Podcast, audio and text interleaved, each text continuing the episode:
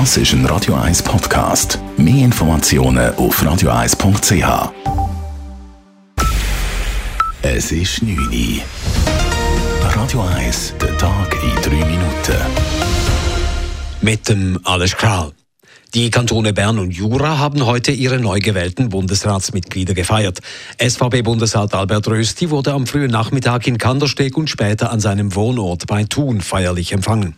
Auf dem Weg dorthin sagte Albert Rösti im Zug, man ist natürlich da, wo man ist aufgewachsen da ist man prägt. Die Werte, die ich mitbringe, die sind aus dem Bergdorf, wo ich als Bauernsohn bin aufgewachsen äh, aber gleichzeitig die Offenheit vom Tourismus natürlich erlebt habe.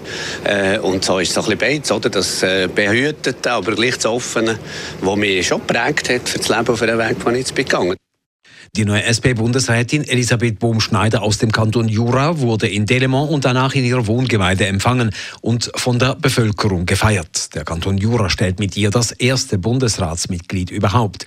Gefeiert wurde am Nachmittag auch der neue Bundespräsident Anna Berse. Er reiste mit einem Extrazug durch seinen Heimatkanton Freiburg. In der Kantonshauptstadt fand danach der Empfang und ein Festumzug statt. Der schweizweit bekannte 27-jährige Straftäter Brian muss weiter im Gefängnis bleiben. Das Zürcher Obergericht hat eine Beschwerde von Brian gegen die erneute Untersuchungshaft abgelehnt und bezieht sich auf die früher festgestellte Rückfall- und Wiederholungsgefahr. Das Gericht will aber ein neues psychiatrisches Gutachten. Dieses dränge sich angesichts der positiven Entwicklung bei Brian auf. Er habe sich in den letzten Monaten nach seiner Überstellung in eine normale Gefängniszelle kooperativ gezeigt. Bis dieses neue Gutachten Gutachten vorliegt, müsste man aber weiter von der früher festgestellten Rückfallgefahr ausgehen. Bryans Anwälte haben bereits angekündigt, dass sie den Entscheid ans Bundesgericht weiterziehen werden. Das Image der Schweiz im Ausland ist weiterhin überwiegend gut. Das zeigt eine Umfrage der Marketingorganisation Präsenz Schweiz in 18 Ländern. Es gab aber auch negative Punkte. Details von Hannes Dickelmann. Was viele im Ausland nicht ganz verstehen, sei die Haltung der Schweiz im Ukraine-Krieg, heisst es in dieser Umfrage, die Präsenz Schweiz in 18 Ländern durchgeführt hat. Die neutrale Position vom Land werde an vielen Orten nicht verstanden. Das allgemeine Bild von der Schweiz im Ausland ist aber weiterhin sehr positiv und auch prägt von bekannten Klischee. Schöne Landschaft, gute Schocke und Käse, Wohlstand, der Finanzplatz und generell eine hohe Lebensqualität.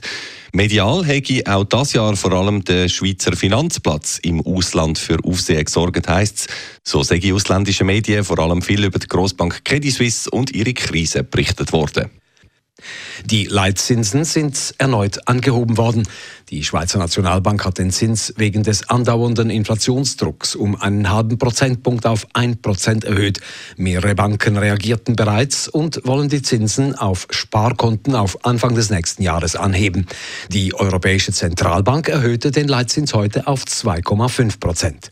Die Zinserhöhungen haben die Börsen unter Druck gesetzt. Der SMI in Zürich verlor 2,5 Prozent.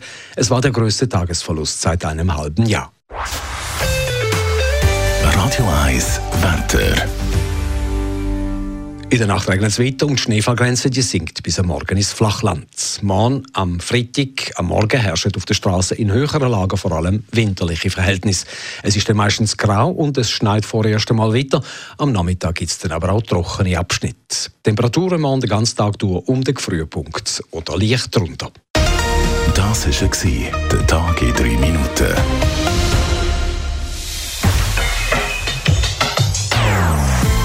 Non-Stop-Musik auf Radio 1.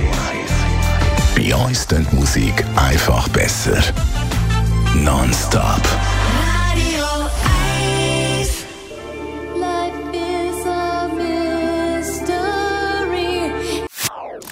Das ist ein Radio 1 Podcast. Mehr Informationen auf radio1.ch.